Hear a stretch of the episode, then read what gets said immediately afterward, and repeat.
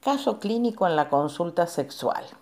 Anteriormente a este Spotify les contaba de qué se trataba la consulta sexológica.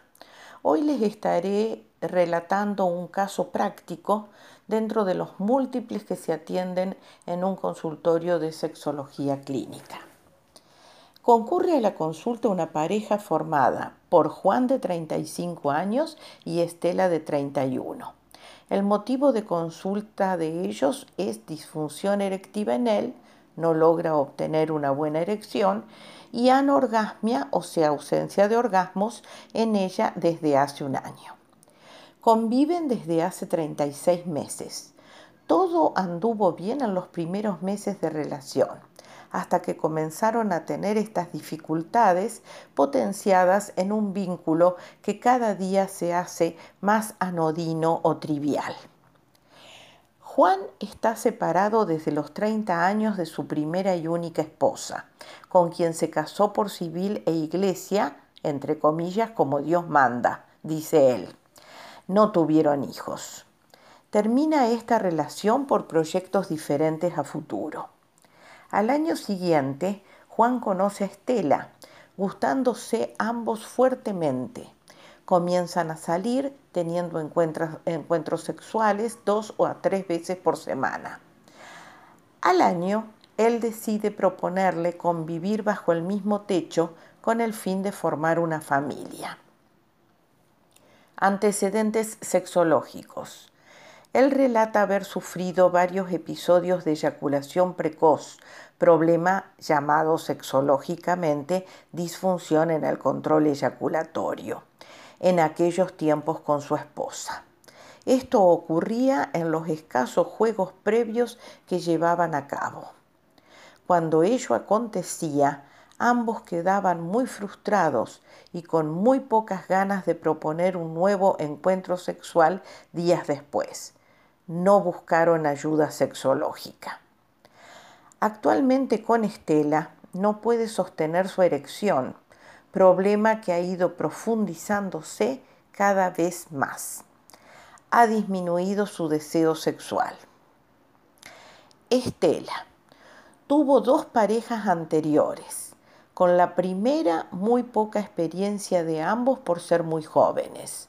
Por esta razón no llegaba nunca al orgasmo, según ella lo relata. La segunda pareja, con mucha compatibilidad sexual, se sentía realmente deseada, pero a pesar de ello, nunca tuvo orgasmos con estímulo penetrativo. Conoce solamente orgasmos cuando practica sexo en solitario, o sea, en masturbación. Se autoestimula únicamente con frote. No se autoerotiza por falta de fantasías sexuales. Finge su clímax con Juan para no defraudarlo. Al indagar sobre su expresión erótica en el encuentro íntimo, aparece el dato de no ser, entre comillas, expresivos sexualmente ninguno de los dos. Actualmente ya no intentan tener relaciones sexuales desde hace tres meses. El deseo sexual está afectado en ambos.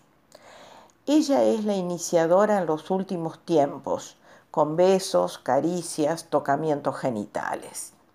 Ahora ya no le dan ganas, pues él no devuelve lo que ella quiere. Juan se muestra cada vez más pasivo aparece en el relato una franca disociación entre lo sexual y lo afectivo por parte de Juan. No puede desear al objeto de su afecto.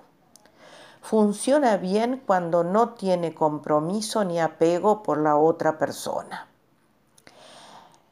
Se acuerda entonces, durante las sesiones, la realización conjunta de psicoterapia para desentrañar la profundidad de la o las causas que vienen ocasionando sus trastornos, iniciándose concomitantemente terapia sexual con diferentes técnicas, ejercicios y tareas íntimas a realizar en el hogar ilustrándolos también en el entrenamiento de diferentes herramientas eróticas a los fines de liberar la comunicación íntima. Se evalúa la condición orgánica en ambos con laboratorio bioquímico, además de batería de estudios complementarios para valorar la función eréctil en él. Al cabo de unos meses, Juan revela estar lo suficientemente entre comillas, fortalecido por el enriquecimiento obtenido en esta terapia sexual. El intercambio erótico, la interrelación e interconexión amatoria que ahora disfrutan hacen que se sientan muy bien unidos íntimamente. Manifiestan tener una franca mejoría en su vida sexo erótico coital.